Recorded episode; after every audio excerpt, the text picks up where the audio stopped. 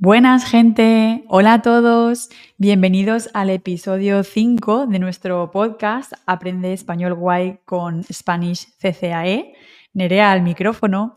Y bueno, hoy tenemos una invitada muy especial que es profesora y estudiante al mismo tiempo. Luego matizaremos un poquito, pero bueno, ¿quieres presentarte?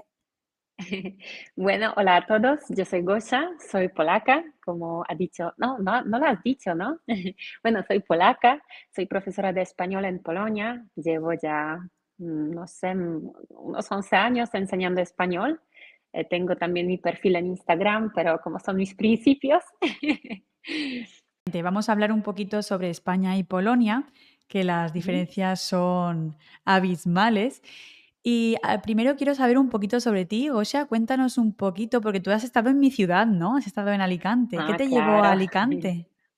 Bueno, fue la, oh, fue hace un montón de años ya. La primera vez que fui a España tenía entonces aún 17 años, o sea, eh, era menor de edad. Pero bueno, fui a España con mis amigas, que entonces éramos estudiantes de español en, en la escuela en Polonia, y fuimos a España a trabajar. Ellas ya mm, eran mayores de edad, yo no, pero bueno, y pasé un verano pues mm, fantástico en Alicante. Eh, fue la primera vez que visité España, la primera vez que fui sola, sin padres, y pues allí conocí, bueno, me chocaron muchas cosas, como por ejemplo que esta vez no tenía, no sé, hervidor en la cocina para prepararme un té.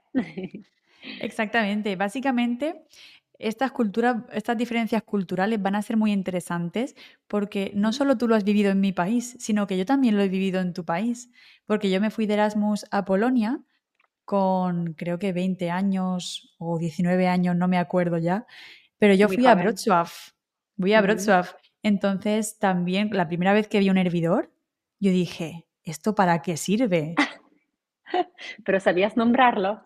No, no sabía ni el nombre de ese cacharro, de, ese, de esa máquina, de esa cosa extraña.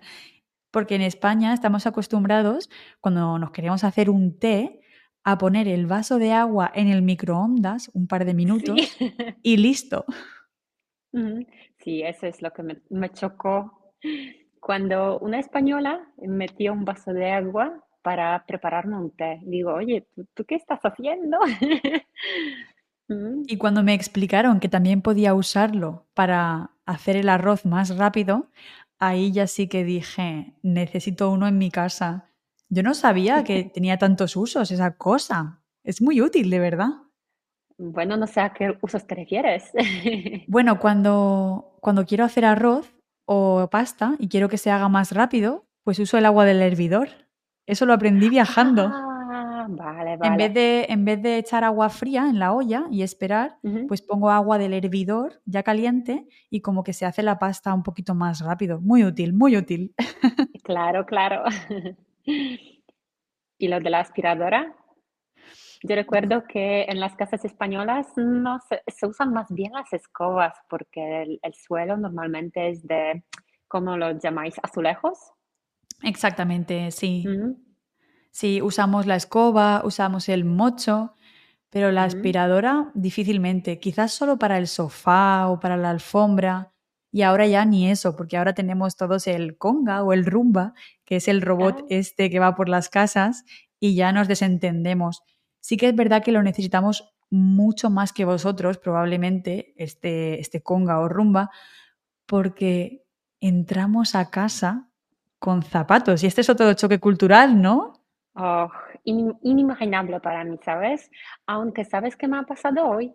Eh, hace, bueno, no sé, justo antes de, nuestro eh, directo, eh, ha venido un hombre para arreglarme algo. Y sabes, hay mucha nieve, ¿no? Y todo está súper mojado y los zapatos están llenos de, sabes, están muy sucios. Y ¿sabes qué ha entrado en zapatos? Pero le, le dijimos yo con mi marido, oye, perdón, que, que si podía quitarse los zapatos, por favor, que tengo el suelo de madera. Aquí eh, me ha pasado lo contrario. Mis estudiantes, Chris y Catherine, vinieron a visitarme y Catherine, súper amable, súper simpática, trajo como unas zapatillas para estar por casa. Y me dijo, Nerea, si tú quieres, puedo usar las zapatillas de estar por casa y me cambio los zapatos. Me he traído una mochila para no ensuciarte el suelo. Y yo ya, ella se estaba ya quitando los zapatos y le dije, Catherine, para, para, para. No, no te preocupes, no es necesario, de verdad, no te preocupes. Pero ella insistía, insistía. Pero yo le dije que no, que de ninguna manera, porque me sabe mal. Para mí yo pienso que es una, una falta de respeto pedirle a alguien que se quite los zapatos en casa cuando nadie lo hace. Pero lo pienso y realmente tiene sentido vuestro punto de vista porque en la calle pisamos mierdas, ¿no? Claro. Pisamos cosas. Entras en los lavabos, ¿sabes? No sé, pisas muchas cosas. En los baños públicos. Sí, los baños públicos. Es que a mí me da asco, ¿sabes? Y, en Polonia me sabe mal que alguien quiera entrarse, entrar en zapatos, ¿no? Claro, ahí tienes que decirle, oye, perdona, quítatelos. Sí, sí, y no es ningún problema para mí, ¿sabes? No es que yo como, eh, es, es, es, mi problema, pero es normal para mí y me sabe mal que él no lo hace, ¿no? Que alguien no lo haga. Me, me sabe mal que alguien no lo haga. Exacto. ¿Y qué otras diferencias tienes por ahí apuntadas? Eh, pues recuerdo que un día me dijiste algo de, los afiladores, ¿no? De cuchillos, que los tenemos, nosotros los tenemos, no sé, yo lo tengo en eh, en el cajón de la cocina. Y si mi cuchillo ya no corta bien, pues saco mi afilador, meto mi cuchillo dentro y, ¿sabes? Lo, lo afilo, no sé, se dice así, lo afilo Sí, exactamente. Aquí en España tenemos el famoso afilador, que es básicamente un hombre que su trabajo es conducir por las calles con su furgoneta, que tiene altavoces muy, muy potentes, por cierto. Este hombre me ha despertado muchísimas veces y grita, bueno, supongo que es un cassette, no lo dice él realmente, pero pone un cassette en bucle y suena el afilador, el afilador, afilo cuchillo, navajas, venga señora, por todas las calles y pone música. Entonces la gente ya como que baja, le da sus cuchillos y él personalmente los afila, creo, no sé, nunca he contratado sus servicios, pero nunca he visto a nadie con un afilador en casa. Pues sabes, me has recordado una cosa, que yo cuando era niña eh, visitaba a mi abuela, eh, ella vivía en el pueblo, bueno, en un campo más bien, y venía un hombre con su camioneta, camioneta o con su furgoneta, perdón, y sabes, vendía helados, helados, helados, con su música. Y también otro que venía siempre súper temprano, no recuerdo, diría que a las 5 a las 6 de la mañana, venía, sabes, con, con, con pan, mmm, yogures, leche, vendiendo cosas, ¿no? Y sé que aún en, en, las zonas como en los campos, que aún hay, algo así. Sí, en España, en las, en las zonas rurales también hay repartidores de pan, pero el tema de los helados, yo creo que en mi comunidad autónoma no se hace. Creo que hay helados por todas partes, en el supermercado, en la heladería, en el restaurante. Creo que no lo reparten con furgoneta, pero es curioso. Yo creo que en otras partes de España sí que se hace. Como por ejemplo en Cádiz, que lo vi en la playa, que había gente repartiendo helados con una especie de furgoneta pequeña, pero en, en Alicante no, nunca y ya respecto... Como esos hombres que, que van vendiendo como Coco, coco, piña, piña. Sí, exactamente. Además saben perfectamente dónde ponerse porque cuando hay una playa que es muy famosa, muy conocida, pero no hay restaurantes cerca o tiene difícil acceso a la bebida, ahí están ellos para, para venderte una buena Coca-Cola por 3 euros. Súper caro. Mm. ¿Sabes qué me choca más de vuestra cultura? Que, bueno, en Polonia yo estoy acostumbrada a que los hombres me dejen pasar en la puerta, o sabes, que, que se acerquen, se me acerquen y me digan, oye, oye, que, que te voy a llevar la maleta, ¿sabes? Pero en España, no. Es Algunas mujeres se enfadan, ¿eh? Hay algunas Sí. mujeres que si, si te ofreces a llevarle las maletas, vamos, se enfadan. Es como, es que yo no soy suficiente para llevar mis propias maletas. Hemos llegado a un, a un momento de empoderamiento de la mujer en el que algunas mm, se sienten ofendidas si, si les haces preguntas de este tipo. O, por ejemplo, también el tema de pagar la cena. Antes era obvio que el hombre pagaba, pero ahora hay muchas mujeres que incluso si tú te ofreces como hombre a pagarle la cena, ya nunca habrá segunda cita. En Polonia, por ejemplo, ¿cómo es? ¿Paga el hombre? ¿Paga la mujer? ¿Pagáis a medias? ¿Sabes qué hacemos? ¿Sabes qué decimos en Polonia? Deja al hombre ser hombre. Así que, bueno, eso lo que tú dices ya estamos templando un poco demasiado, porque si tú sales con, no sé, con un hombre, no es nada raro que pague él. Pero, ¿sabes? Si salimos, si yo, yo tengo novio, bueno, yo ya estoy casada, ¿no? Pero si tengo novio, eh, en Polonia, pues eh, normalmente puede ser así que, no sé, si, bueno, si yo gano más, a lo mejor pagamos a medias, o yo pago un, un día, él paga otro día. Es que eso depende, porque si piensan mis amigas, mm, pues en, ellas tienen situaciones diferentes. En un matrimonio paga el hombre siempre, en otro pagarán a medias, ¿sabes? Eso depende. Pero decimos eso, deja al hombre ser hombre, que te deje pasar por la puerta, que te lleve la maleta. Yo, pues, ya estoy casada, ¿no? Pues eso espero de mi marido. Y estoy encantada, ¿no? Es, es, Sí, es mi cultura, encantada. es lo que hay y estoy encantada. Bueno, Sí. también no, no porque la mujer esté empoderada quiera decir que el hombre no pueda ser también de vez en cuando un caballero y la mujer una Claro. auténtica señorita, ¿no? Sí, a mí me gusta ser señorita. Exacto, sí. Aquí lo hacemos un poco como todo a medias ya, pero en el pasado sí que era súper el hombre, el hombre, el hombre todo el tiempo. Toma, toma, eh, invita a tu novia.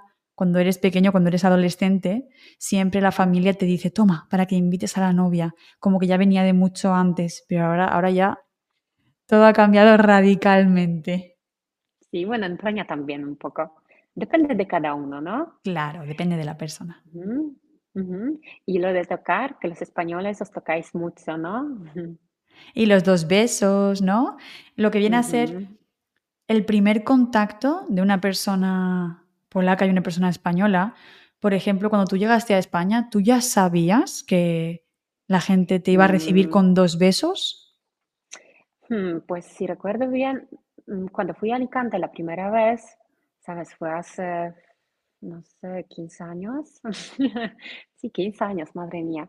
Pues sabes que mm, es que no lo esperaba tanto. Mm, Yo, como soy polaca, soy un poco más reservada, ¿no? Ahora, como ya, ya conozco un poco la cultura española, pues no es nada raro que me toquen o que me den dos besos. Para mí ya es normal, pero antes no. Me sentía como incluso un poco incómoda a veces, ¿no? O, o- o pensaba, Madre mía, no sé, ¿le le gusta o no le gusta, sabes?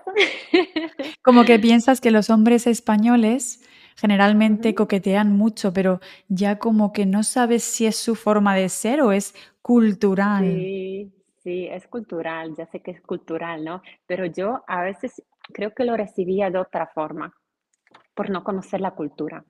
Exacto. Cuando yo fui a Polonia, exactamente lo mismo.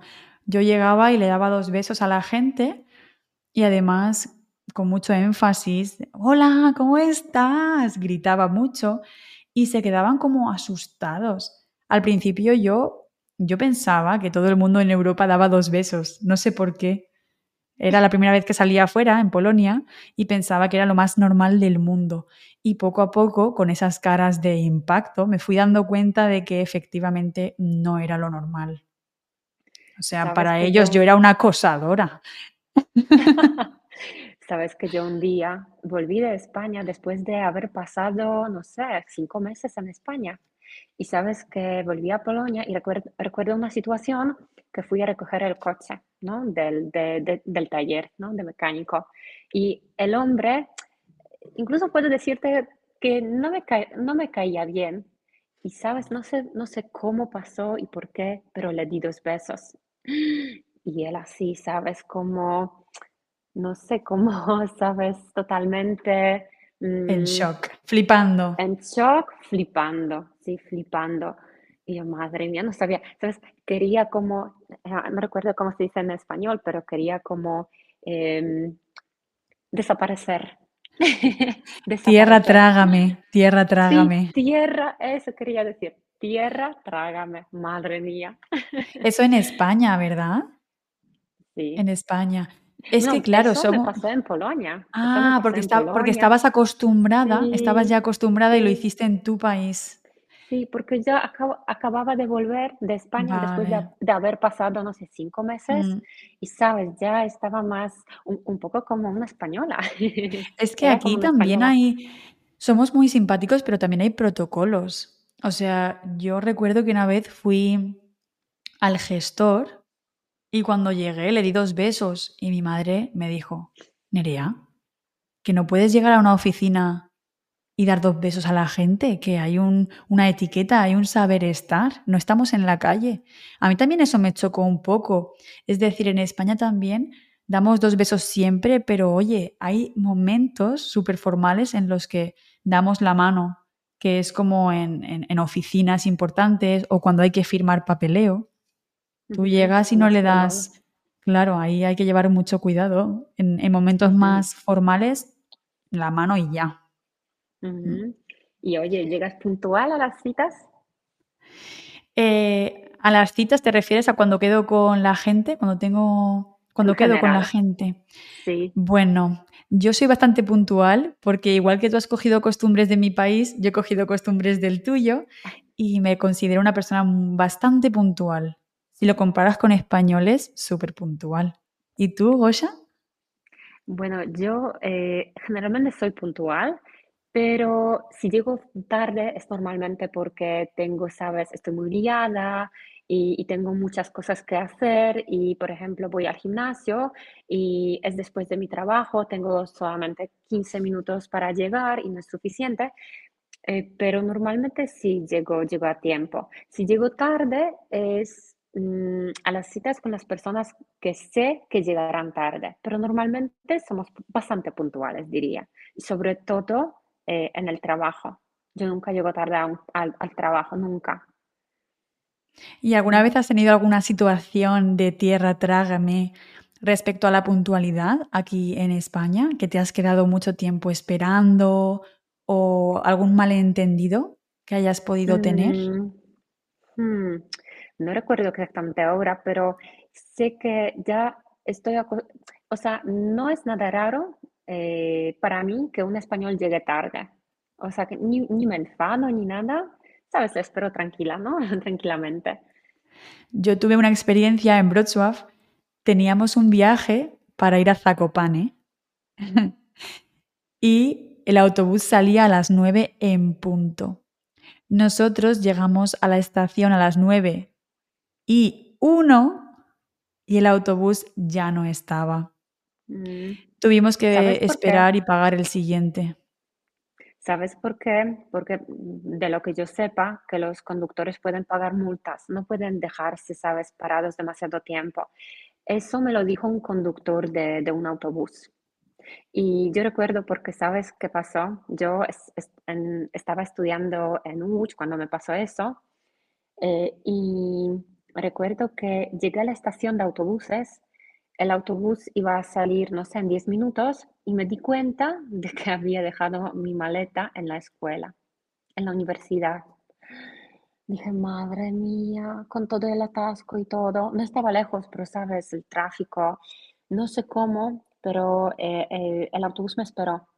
Salió como, no sé, con ocho minutos de retraso pero me esperó, gracias a mi amigo, que es que él eh, es una persona que sabe convencer a todo el mundo. Y el tío, ¿sabes? Gritando, el, el, conductor no gritando, oye, que no puedo esperar porque me van a multar, no sé qué, pero me esperó. Es una persona con mucha labia, ¿no? Con mucha labia, una persona que sabe convencer a los demás. Y ya adentrándonos un poco en lo que viene a ser la mesa, la comida, etcétera, ¿el aceite de oliva vosotros lo usáis o tenéis alguna alternativa? Sabes, antes no se usaba mucho. Recuerdo que cuando yo era pequeña eran tiempos totalmente diferentes. La comida, por lo menos en mi casa, era una comida como muy tradicional. Las patatas, eh, carne, ensaladas, col. Incluso hay dos platos que seguramente que los conoces, como pierogi bigos, bigos que es un plato a base de la col fermentada. Eh, y también Em, ¿Qué quería comentarte con eso? Lo del aceite de oliva. Ah, aceite, perdón. Pero me encantan los pierogis, ¿eh? Quiero añadir que amo los pierogis y la comida polaca. Bueno, no conozco a nadie a, quien no le encantan los pierogis, pero sabes, el aceite de oliva, antes no se usaba mucho el aceite de oliva típico, típico, típico de aceituna, sino el aceite de girasol, pero ahora somos más, más conscientes de la dieta. Mm, Sabes, seguro que conoces a Anna Lewandowska, que es el gurú polaco. Por supuesto. Sí, y, y, ella nos ha convencido también de, de una manera saludable. Eh, y yo en mi casa como de una manera súper sana. ¿Sabes? Aceite de oliva de la, de la mejor, mejor, mejor, ¿sabes? Mm, incluso tengo muchos tipos de harina. Mm, ya, yo en mi casa no hay cocina tradicional. Ya sabes. Y lo que me mencionaste un día, porque bueno, para quien no lo sepa, Gosha es profesora de español, pero también es mi estudiante. ¿Por qué? ¿Por qué alguien quiere ser estudiante si es profesor? Bueno, pues porque ella tiene estudiantes muy principiantes y a veces le da miedo perder el acento o perder expresiones quizás un poquito más avanzadas. Y bueno, que no está mal seguir formándose y, siempre querer mejorar y practicar un poquito. Y con esto quería decir que una vez en una clase me mencionaste que alguien comía harina de grillo o algo así. Bueno, Sí, ahora se está haciendo de moda los grillos crujientes, fritos, la harina de, de, de los grillos, como se dice, de grillos. Harina de grillo. de grillo, pero es que a mí me da asco solo pensar en esos insectos. Pues aún no lo he probado. No necesito la harina de grillo por ahora. No, no, yo tampoco. interesante. Mm. ¿Y en España comías caracoles? Sí, eh, los sí, los comí un, día, em, recuerdo que fue en casa de un amigo, pero no sé, el alioli sí que me gustó, pero los caracoles no tanto. Yo no, no como caracoles, me dan mucho asco, la verdad. los amo, como, como insecto lo amo. Me encanta ver un caracol por ahí danzando. Está bien, pero comérmelo. Comiéndose tu lechuga en el huerto. Exactamente, ahí está bien. Ahí ya entra mi padre con su trabajo para ahuyentarlos, que mi padre es agricultor. Y bueno, ahora estamos muy cerca de las Navidades. Yo la verdad es que no estuve en Navidad en Polonia porque mi Erasmus empezó en enero finales y acabó en verano. ¿Tú estuviste en, en, en Navidades en España? ¿Viste algún cambio cultural o algo, alguna diferencia? No, volví a Polonia justo antes de, la Navidad, mm, pero conozco algunas diferencias porque durante un periodo tuve un tiempo, eh, tuve un novio español, fue hace muchísimo, muchísimos años, pero sabes, mm, recuerdo que en España no compartís la, no compartís la oblea. Eh, incluso, no sé si conoces ese nombre, compartir la oblea o la hostia, la hostia santa. Ah, sí, la hostia sagrada. a la hostia sagrada, sí, y como que a la, en el momento de compartirla, pues le deseas todo lo mejor a tus familiares, ¿sabes? La salud, no sé qué, mm, es una tradición. Pero en casa. sí, en casa. O sea, justo antes de, que empiece la noche mm, buena, mm, compartimos la oblea, hay casas religiosas, mm, porque si no es religiosa, pero en las casas religiosas mm, también leemos un fragmento de la Biblia Según la tradición, no se saca alcohol, pero eso depende de las casas. En la casa de mi marido hay, hay vino, hay algún chupito de algo calentito, ¿sabes? Según la tradición tenemos 12 platos, pero bueno, en mi casa no, porque somos pocos, pues, ¿sabes? Sería demasiado. Y los platos tradicionales a mí, pues, no me gustan. Los pierogi, solo.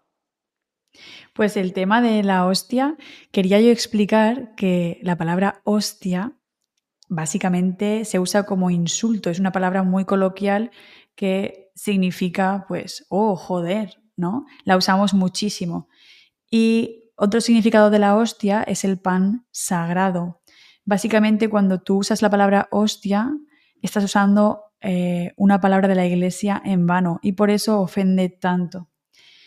Y yo quiero decir que respecto a lo religioso, yo tengo familia mormona, entonces cuando me junto con ellos y cenamos en Nochebuena o comemos en Navidad, sí que bendecimos la mesa y todo, pero cuando quedamos con otra parte de la familia que quizás no es religiosa o no cree, pues ahí no bendecimos nada. Pero el tema de la hostia, creo que siempre en la iglesia, nunca he visto a nadie comerlo en casa. Es súper interesante. Mm, pues te, te, cuento una cosa más.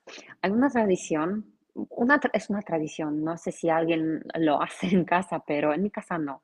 Pero hay, una tradición que dice que se deja eh, un plato extra para un desconocido que pueda visitarte, sabes, el día de la Nochebuena, que no tenga casa, así para invitarlo a cenar con, tu familia, ¿no? Y también hay otra que dice que metes un poquito de la hierba seca por debajo de la manta. Pero ¿Para qué? la verdad que es que la verdad que no recuerdo para qué. no sabes el propósito, es como una tradición.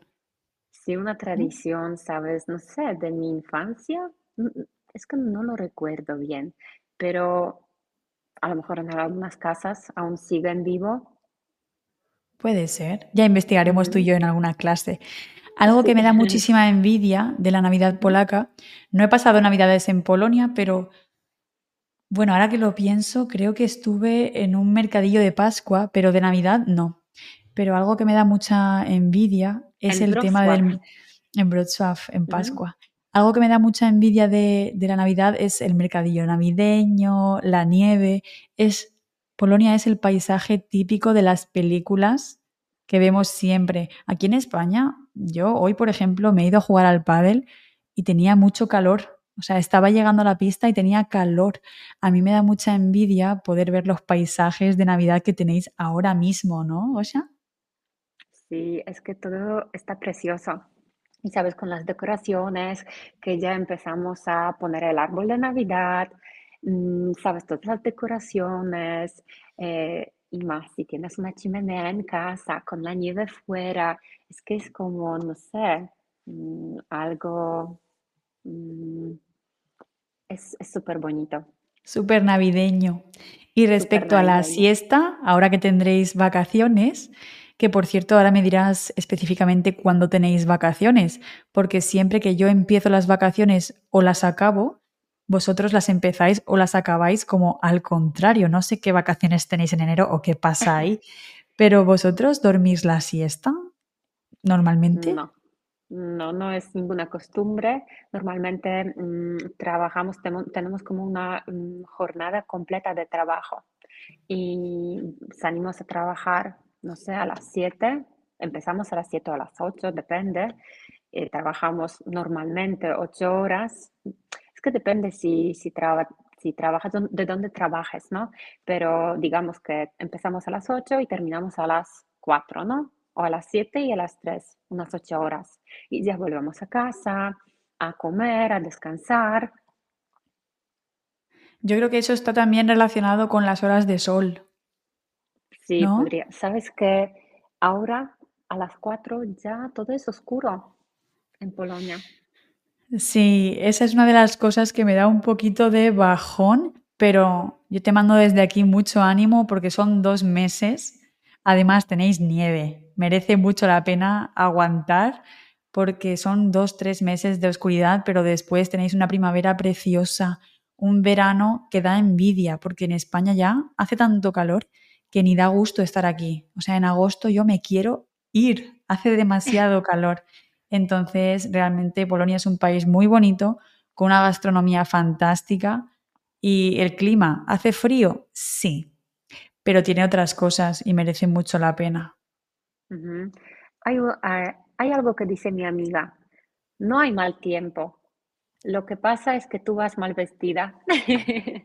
Me encanta esa frase. Me encanta. Y yo también siempre, siempre cuando empiezo ya a tener esos pensamientos, ay, qué frío, no sé, me recuerdo eso. qué guay. Mm. Me encanta la frase, la verdad. Después cuando vuelva a escuchar este podcast, porque cuando subo un podcast me, encanta escucharlo otra vez, ¿no? Para revisar lo que decimos más profundamente. Me la voy a apuntar porque me gusta mucho. Y nada, quería acabar con algunas curiosidades a nivel polaco. Y resulta que he leído que el, que el polaco es un idioma lleno de consonantes, que es conocido por ser un idioma con un alto uso de consonantes, lo que hace particularmente que sea un idioma difícil. ¿Tú consideras que es un idioma difícil el polaco? Pues como polaca puedo decirte que sí. La verdad es que nosotros, los polacos, incluso cometemos un montón de errores. Eh, son, algunos son bastante comunes, pero hay otros eh, errores. Hay frases, no sé, si yo quisiera decirte cómo decir algo, o, me preguntas, oye, ¿se dice eso?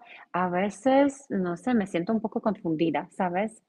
Em, para mí lo más difícil es, creo que lo más difícil para, sobre todo los extranjeros, es la declinación, que tienes que cambiar los nombres. Sabes que yo recuerdo una cosa que, bueno, uno de mis amigos españoles que se llamaba Julio, sabes, cuando nos escuchaba hablar sobre él, como decíamos, por ejemplo, ay, no, eh, en español dirías, por ejemplo, pregúntale a Julio, pero en, eh, en polaco te sale zapytaj, pregúntale, zapytaj Julia. Y me dice una vez, oye, ¿por qué me llamáis Julia como una chica, no? Eso se llama la declinación. ¡Qué fuerte! Sí. Anda, qué curioso. A mí me, me hace mucha gracia el idioma polaco sobre todo porque sí es tac. Y cuando yo estaba por la calle y alguien cogía el teléfono, estaba todo el tiempo como tac, tac, tac, tac, tac, tac, tac, tac, tac, tac, tac. Y era así, digo, ¿qué le pasa? ¿Le está dando un infarto o algo? Para ti tiene que sonar súper divertido, ¿no? Es muy gracioso. Y te quiero es kocham che, ¿no? Sí, sí. Dzień dobry, dobranoc. Aún recuerdo algunas palabras. Bueno, es, es, difícil, ¿no? Y no sé si sabes que en Polonia, si eh, ¿has oído alguna vez hablar a la gente sobre el Día del Nombre en Polonia? En España lo tenemos. ¿Lo tenéis? Lo tenemos, sí. Ah, pero es eh, el día de, de, santo, de tu santo, algo así, ¿no? Sí, lo, hacemos un poco más religioso. Hay mucha gente que dice, hoy es mi, es mi santo, hoy es mi santo. Significa que hay un santo que tiene tu nombre, bueno, más bien tú tienes el nombre de ese santo, y pues está asociado a ese día concreto, entonces es el día de tu nombre.